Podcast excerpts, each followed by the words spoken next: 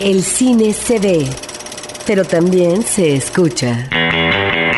Se vive, se percibe, se comparte. Cinemanet comienza. Carlos del Río y Roberto Ortiz en cabina.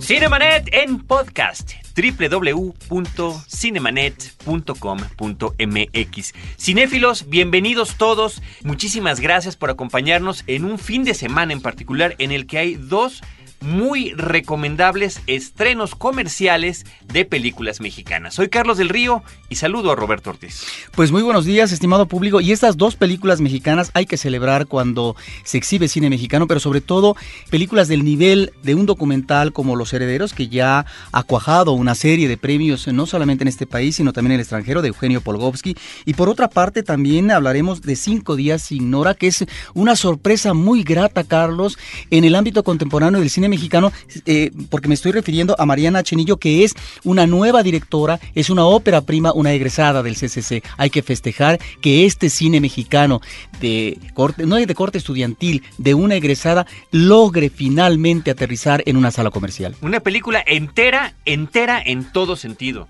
Ya platicaremos de ella a lo largo de este programa. Si quieren compartir sus comentarios de lo más reciente que hayan visto, por favor, adelante, compartamos lo que ustedes opinan a través de nuestra página en Facebook, facebook.com diagonal Cinemanet. Me quiero referir a las dos películas que la Academia Mexicana de Artes y Ciencias Cinematográficas, en una reunión llevada a cabo esta semana, eligió para que sean las representantes de México en dos importantes eventos cinematográficos mundiales para el próximo año. Uno es para que entre a competir si se queda dentro de las películas nominadas al Oscar a Mejor Película Extranjera, a los Oscars, y esta será Backyard, el traspatio de Carlos Carrera, y por otra parte a los premios Goya a lo mejor de la cinematografía en España, también como película extranjera, Los Herederos de Rodrigo Pla. Yo nada más me pregunto si serían las películas tal vez más dignas de participar en el escenario internacional en este tipo de festivales y demás. Bueno, eso también lo pueden ustedes opinar y arrancamos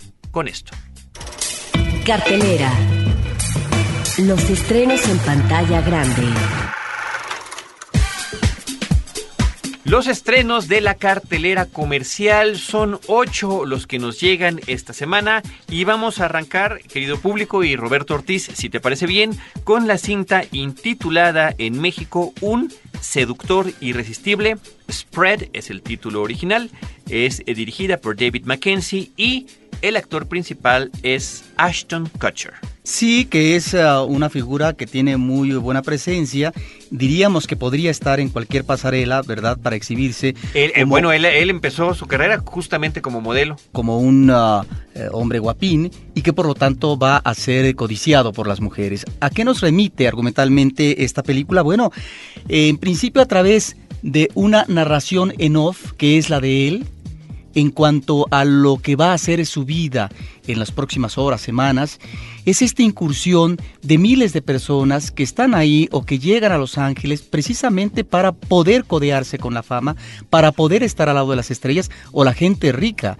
Es decir, eh, la forma elegante de prostituirse para poder tener coche, para poder tener eh, pues lo más excelso de lo que sería en este caso la ropa eh, de moda, marca y por supuesto una casa excepcional. Bueno, a eso se refiere. Es una película que de alguna manera nos remite a aquella otra Carlos de Gigoló americano, cuando un Richard Gere en su plenitud como joven nos hace precisamente La un personaje que lo hizo famoso. Exactamente. Que es también un chico que se prostituye y que después tiene una situación difícil. Bueno, aquí lo que parece ser que es un, un argumento rutinario en su tratamiento y demás, tiene al final no su vuelta de tuerca, pero sí este dejo un tanto amargo, triste, eh, de eh, cuando alguien prueba, digamos, eh, ¿cómo se dice este dicho, Carlos? La sopa de su propio chocolate, una cosa así, en tanto este itinerario que forjas, en donde todo es muy atractivo, porque finalmente tienes el dinero, estás con eh, la gente adecuada,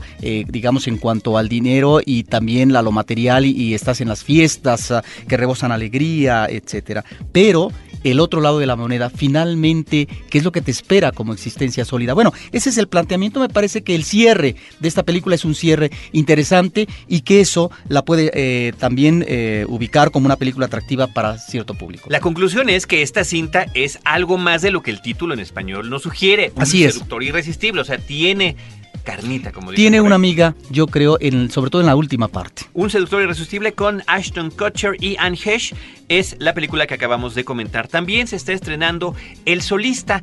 Eh, aquí la película es interesante por varias cosas. Una de ellas es que se trata de un director cuyo trabajo nos ha gustado en años recientes. Se trata de Joe Wright. Él es el director de eh, la más reciente versión cinematográfica de Orgullo y Prejuicio. Es el director de Atonement, que aquí se llamó Expiación, Deseo y Pecado, una cinta que en particular Roberto a mí me gustó mucho. Y ahora con El Solista aborda una historia que en principio está basada en un hecho real. Se trata de un eh, periodista, Steve López, el Steve López de la vida real, conoce a un indigente que es verdaderamente prodigioso para tocar el violín, que se llama Nathaniel Ayers Jr. Y a partir de este encuentro y que este hombre, Steve López, el periodista, a través de su columna en Los Angeles Times, empieza a platicar la historia de este personaje, bueno, se entabla primero una amistad, una amistad que atraviesa diferentes momentos difíciles porque lo que trata Steve López es de ayudar a este hombre, pero que padece una, una serie de problemas eh, mentales. Nunca creo que queda definido en la película y además lo dicen, ni siquiera importa qué sea lo que tiene este hombre. Aunque sí se menciona la esquizofrenia, como ¿no? posibilidad. Y bueno, pues eh, lo, que, lo que sucede con ellos. Sí, aquí es eh, una película que está basada en hechos reales, es decir, los personajes existen y de tal manera, eh, porque se ve al final en los créditos de cierre de la película, y que de alguna manera nos remite esta cinta, porque también se menciona en esos créditos finales que hay más de 90 mil indigentes en Los Ángeles. Entonces, la idea argumental es que detrás, tal vez, si no de todos, de eh, buena parte de estos indigentes, hay una historia.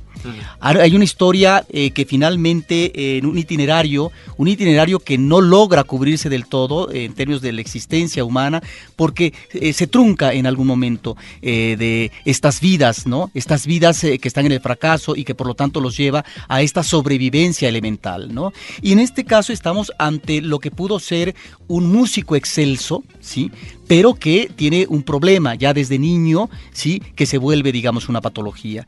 Ahí lo que me parece eh, importante de rescatar en la cinta es cómo se va dando esta relación, si bien es un tanto aleccionadora y con mensaje final la película, es decir, hay que reivindicar la amistad. Bueno, la película tiene momentos interesantes de esta relación que se va entablando entre un hombre normal, diríamos, en cuanto a que no tiene problemas de enfermedades eh, mentales, etcétera, y otro que es un ser marginal. Ahí yo creo eh, que encontramos ciertos momentos cálidos, interesantes de esta relación que se va forjando y en donde la gran interrogante es, ¿se puede reivindicar y redimir a un personaje así? ¿O simple y sencillamente se le puede auxiliar a manera de paliativo? Y bueno, en ese sentido habrá que destacar, yo creo que son destacables ambas presencias actorales de los actores principales. Por una parte, el consentidísimo Robert Downey Jr. en el papel de Steve López y Jamie Foxx, que de verdad que en los años recientes ha sido una sorpresa por la forma en la que adopta cada uno de sus personajes. Quizás cuando estamos hablando de personajes con problemas psicológicos, con problemas de, de enfermedades mentales, bueno, como que siempre existe eh, la posibilidad de irse a uno u otro extremo, ¿no? Eh, a veces se habla de la facilidad o de la dificultad que entraña eh, representarlos. Yo creo que en este caso hace un papel estupendo. No, no diría yo que es una de mis películas favoritas, pero definitivamente una cinta que vale la pena ver. Jamie Foxx y Robert Downey Jr. en El Solista. Una cinta que no se conforma solamente con el elemento lacrimógeno, Carlos. Aquí nos están haciendo una creación, eh, Gaby Goy, me parece que es el nombre, dice en la película El Solista es chelista, no violinista. La aclaración es absolutamente certera, Gaby, muchísimas gracias. Al inicio de la película, Steve López encuentra a Nathaniel tocando el violín, un violín de un par de cuerdas, y después se entera que su verdadero instrumento, su instrumento original, es el, el cello, este gran instrumento de cuerda y que además mencionan al final de la película también en, en, la parte en la que nos refieren a que es un hecho de la vida real, que este hombre tocaba el piano, tocaba el violín, el cello y varias cantidades de instrumentos. Y musicales. bueno, ya que esta escucha eh, hace esa aclaración eh, pertinente, hay que decir que también es una película que puede ganar al público por lo que se refiere a la música. Ahí está eh, la música por parte de la Orquesta Filarmónica de Los Ángeles y en donde precisamente como hay una afinidad, hay una obsesión, hay una pasión de este músico por Beethoven, por supuesto, están ahí pasajes de la Sinfonía 3, la heroica de Beethoven, la Sinfonía 9, están también algunas sonatas para cello y piano, también conciertos en cuarteto, etcétera, y por supuesto está Bach, está una suite para cello de Bach en el movimiento número uno. Ahí está, por lo tanto, también la música clásica que permea constantemente esta cinta. Y que el personaje en escena es particularmente fan de Ludwig van Beethoven, una, una pasión que es un personaje cinematográfico más, recordaría uno invariablemente a Alex de Naranja Mecánica, que también es un fanático de Beethoven. Gracias también a Jaime Huesca, que nos hace una, un comentario, dice que pide que cuando hablemos de una película no solo nos refiramos a ella, sino que repitamos el nombre, porque como radio escucha, si no escucha la primera mención, no sabe de cuál estamos hablando. Tienes toda la razón, Jaime. Muchas gracias por tu llamada. Estábamos hablando del solista e iniciamos platicando de la cartera comercial con la película eh, que protagoniza Ashton Kutcher, que se llama Un seductor irresistible. Y ahora hablaremos, Roberto Ortiz, de la película Entre los Muertos, Senki, es como se llama originalmente, una coproducción internacional de Macedonia, Alemania, Italia, Bulgaria y España del 2007 dirigida por Milcho Manchevsky que eh, se estrena comercialmente esta semana. Bueno, es una película que ya se había exhibido en circuitos culturales y también comerciales porque fue parte de la última muestra internacional de la Cineteca, de tal manera esta película de un director que tiene como antecedente una magnífica película que es antes de la lluvia del 94, bueno, ahora nos presenta una cinta que me parece que tiene esta filiación Carlos, con lo que sería el thriller, pero de fantasmas, es decir, una película que nos remite a esa situación que tiene que ver con un hombre que está casado, es un doctor, tiene esposa, hija, sufre un accidente, se queda en coma durante un buen tiempo, pero al ya volver, digamos, a ser consciente de sí mismo, resulta que es asediado por una serie de personajes extraños. Algunos se suicidó, otro perdió un hijo, algunos deambulan sin descanso. ¿Por qué? Porque en algún momento profanaron las tumbas de estos personajes y entonces están apelando a él para que de alguna manera pueda intervenir y eh, darles descanso eterno. Lo interesante de esto es que no es la típica película eh, de fantasmas, no es la típica película de terror ni mucho menos. Aquí Milcho Manchevsky, el director de Antes de la Lluvia, en esta nueva película Entre los Muertos, nos está remitiendo al pasado histórico de una nación, en este caso de Macedonia. Para él es muy importante el asunto de la memoria, de este lastre que ha vivido una población, una sociedad que ha tenido que emigrar, que ha tenido intervención, en su área geográfica, etcétera, y que este tipo de dolor colectivo está presente en estos seres que necesitan tal vez redención. Me parece entonces que hay una apuesta argumental muy interesante y que el público no se debe de perder entre los muertos de Milcho Manchevsky. Es una película que además habrá que mencionar en lo que tiene que ver con los títulos en español. Justamente acabamos de grabar esta semana un podcast que ya les avisaremos cuando esté disponible acerca de eh, lo truculento que resulta a veces que las compañías eh, aquí en México o quizá desde origen le ponen como título a ciertas películas. Este título, Entre los Muertos, podría remitirnos a cómo se llamó una película de Alfred Hitchcock, Vértigo, que aquí en México se llamaba De Entre los Muertos, ¿no? Entonces no tiene ninguna referencia una con otra, ni siquiera los títulos en sus idiomas originales tienen que ver el uno con el otro, pero simplemente puede crear esas confusiones, como lo hizo esta película que se llamaba Happy Go Lucky, que aquí le pusieron La Dulce Vida, que no tiene nada que ver con la Dolce Vita de Fellini, o una que viene, que se llama Transiberian, que le pusieron El Expreso de Medianoche, que tampoco tendría que ver nada con la película de Alan Parker, Expreso de Medianoche. Rápidamente, esta película tiene una fotografía extraordinaria de Fabio Cianchetti y una relación que se da entre el personaje principal, que es Lázaro, y una suicida. Yo creo que aquí encontramos algunos de los pasajes más hermosos, más dolorosos, eh, de eh, la posibilidad e imposibilidad de estos mundos, el mundo de la realidad y el mundo que finalmente ya se fue y que solamente se ubica en los fantasmas. El comentario que está haciendo Roberto es la conclusión de la cinta Entre los Muertos, Senki, que está estrenándose esta semana. Y después nos llegan dos películas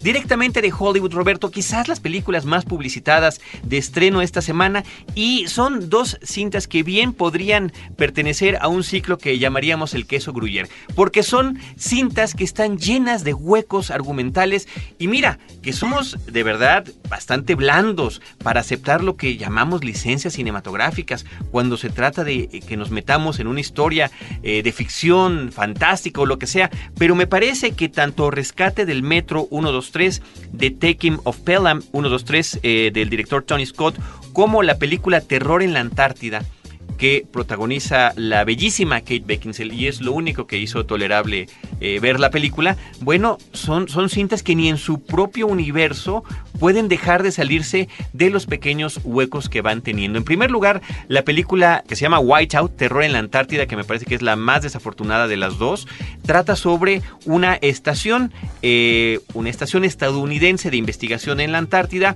donde una Marshall, eh, que es interpretada por Kate Beckinsale, tiene que investigar lo que se va convirtiendo en una serie de crímenes y el misterio de la carga de un avión ruso que en el año 57 cayó por allí y es finalmente encontrado. Finalmente lo que hay en ese avión es de lo que está tratando la gente de obtener a toda costa. Sin embargo, no se sostiene en ningún momento la trama de la película. El terror en la Antártida, que nos habla el título en español, no existe. Pareciera que nos refiere posiblemente a algún asunto sobrenatural, algún asunto de algún monstruo. Por supuesto, podríamos pensar inclusive en la cosa del otro mundo que se desarrolla en una base en el hielo. No, no tiene absolutamente nada que ver. Y el terror como tal nunca se da. El título original Whiteout, al menos en la película, se refiere a las tormentas de nieve que efectivamente no dejan ver absolutamente nada más que blanco y lo cual lo hace todo demasiado confuso, tan confuso como lo es una escena final de pelea en la película que no tiene verdaderamente ni pies ni cabeza. Una lástima que una actriz que ha demostrado presencia importante en el cine como Kate Beckinsale o un actor que está en segundo como parte del reparto como Tom Skerritt, el mismísimo Capitán Dallas de Alien el octavo pasajero, participen en esta película. Terror en la Antártida, Whiteout con Kate Beckinsale. Cinemanet está de intermedio. Regresamos en un instante. Los temas del momento no siempre son cosa seria. Radio Raza, un podcast de frecuencia cero. Porque el humor es algo serio. www.frecuenciacero.com.mx CMYK presenta la tercera convocatoria internacional de Los Leones no son como los pintan. Realiza un video de máximo 30 segundos que haga conciencia sobre la educación en México. La técnica es libre. Animación, slide de fotos, corto, lo que tú quieras. Lo que tú quieras. Consulta las bases en www.losleonesnosoncomolospintan.com. Hay miles de dólares en premios. CMYK invita.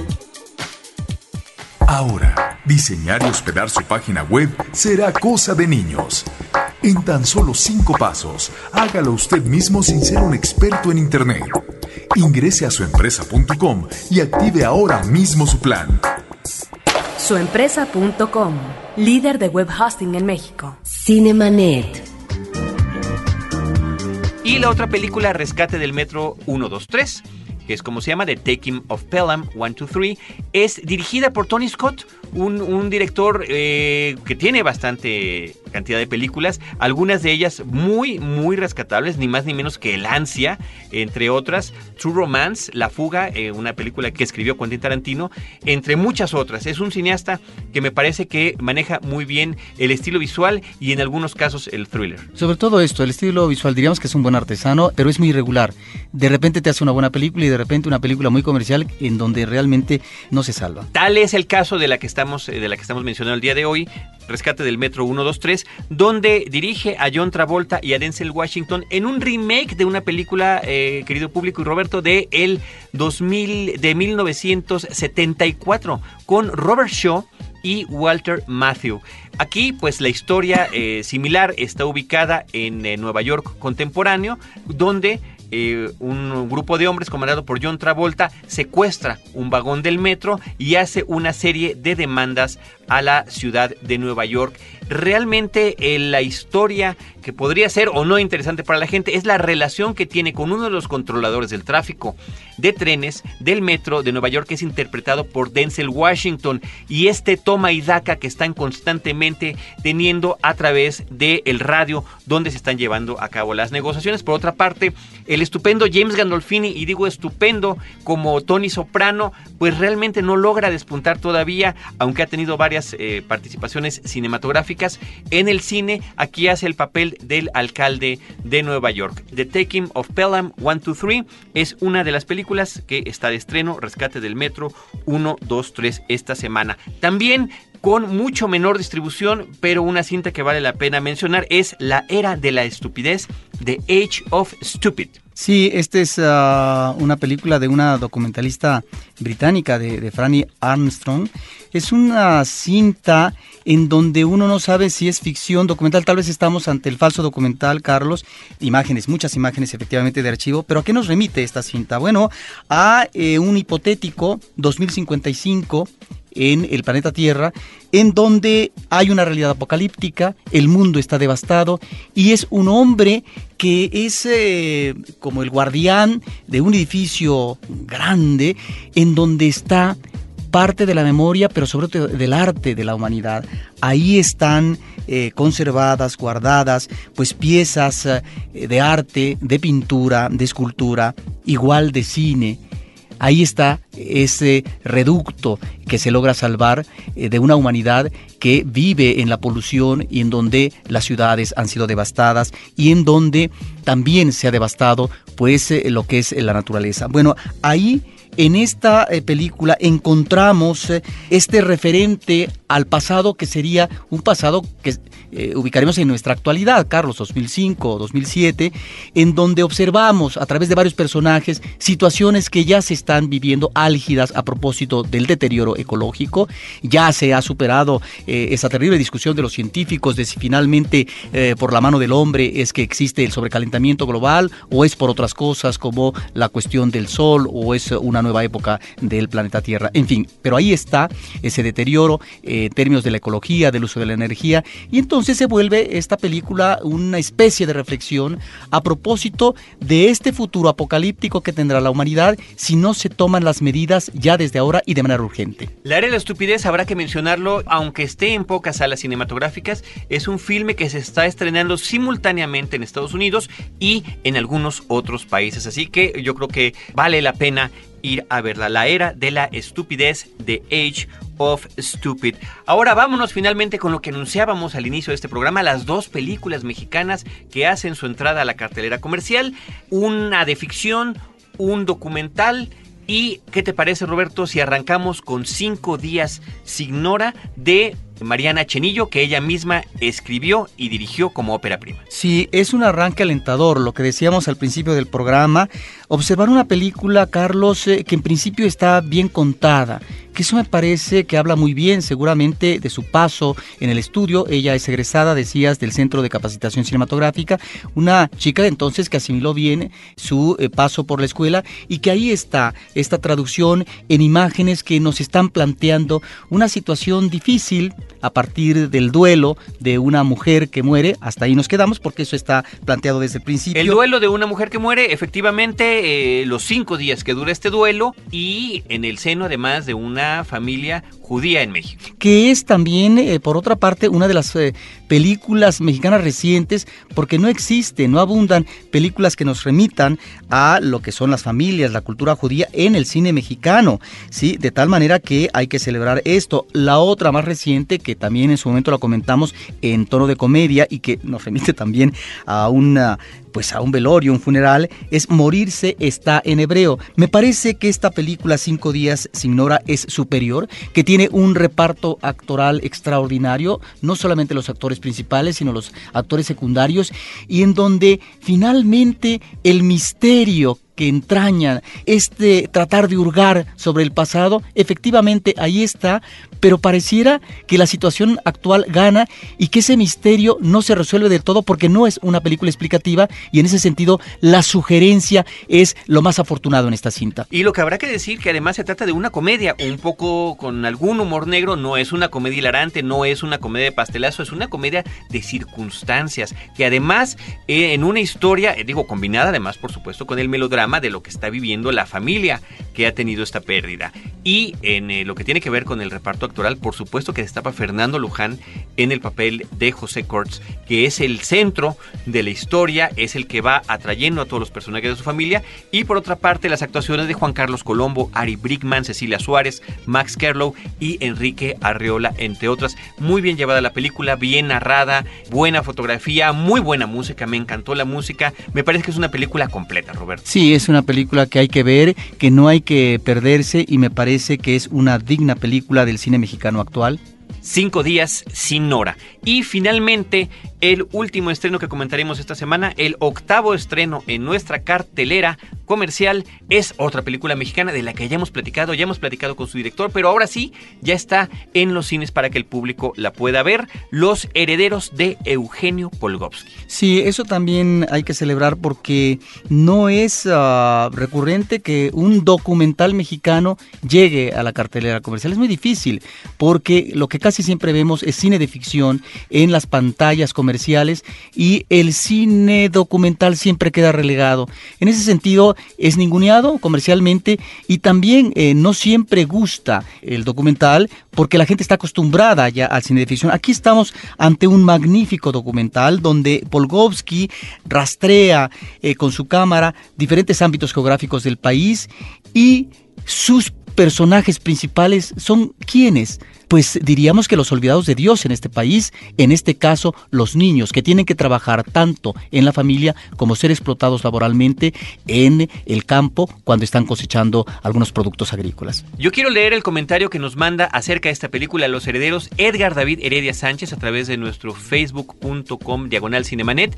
Dice que Los Herederos es una cruda película documental que presenta una realidad lacerante que ofende e indigna, donde los spots del campo ganador son una colosal y espectacular muestra de cinismo. En Los Herederos, continúa Edgar David de Sánchez, se contraponen los fantásticos paisajes de México con la terrible situación que viven los niños de las comunidades de los estados del sur primordialmente, que tienen que desplazarse a otros estados para tener oportunidades y una mejor vida. Uno desearía que los niños fueran tan diestros con el lápiz y una pelota o muñeca y no en los colados de la construcción recolectando jitomates, pepinos o chiles o que el telar fuera intercambiado por una dieta completa en proteínas. También nos comenta Edgar David Heredia Sánchez que el él ha trabajado en derechos humanos, particularmente en el área de derechos indígenas, y que ha viajado en varias ocasiones a este tipo de comunidades. Ahora, sí, efectivamente es muy cruda la realidad que ahí se presenta, pero un elemento a favor también de la cinta es, yo creo, eh, que el director impregna una situación lúdica en sus personajes, de tal manera que es esa realidad terrible que está sucediendo en este país, pero por otra parte los vemos en sus juegos, los vemos a ellos conviviendo con la familia, etcétera, o en el trabajo colectivamente, de tal forma que ahí está también esta otra realidad, esta otra realidad que va a ser lastimada en su destino posterior. Y que se trata además de un registro silencioso, nunca está explicando la cámara qué es lo que está pasando, ni mucho menos una voz en off, ni mucho menos sale algún entrevistado, no, es el registro de estos niños en diferentes estados de la República, en diferentes trabajos que están realizando, lo que retrata los herederos de Eugenio Polgoski. Y yo quiero mencionar rápidamente para todos ustedes las películas que mencionamos. Un seductor irresistible, El solista, Entre los muertos, Cinco días sin hora, La era de la estupidez, Terror en la Antártida, Rescate del Metro 123 y Los Herederos. Nosotros agradecemos a todo nuestro público y a nuestro equipo de producción. La producción del podcast de Cinemanet es de Abel Cobos. La producción en Horizonte para Cinemanet es de Paulina Villavicencio y de Celeste North. Y desde estos micrófonos, Roberto Ortiz y Carlos del Río, les agradecemos que nos hayan acompañado. Los esperamos en podcast en cinemanet.com.mx y los esperamos a las 10 de la mañana en vivo en Horizonte donde los estaremos esperando con cine, cine y más cine.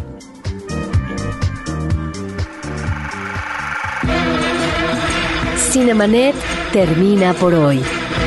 Más cine en Cinemanet.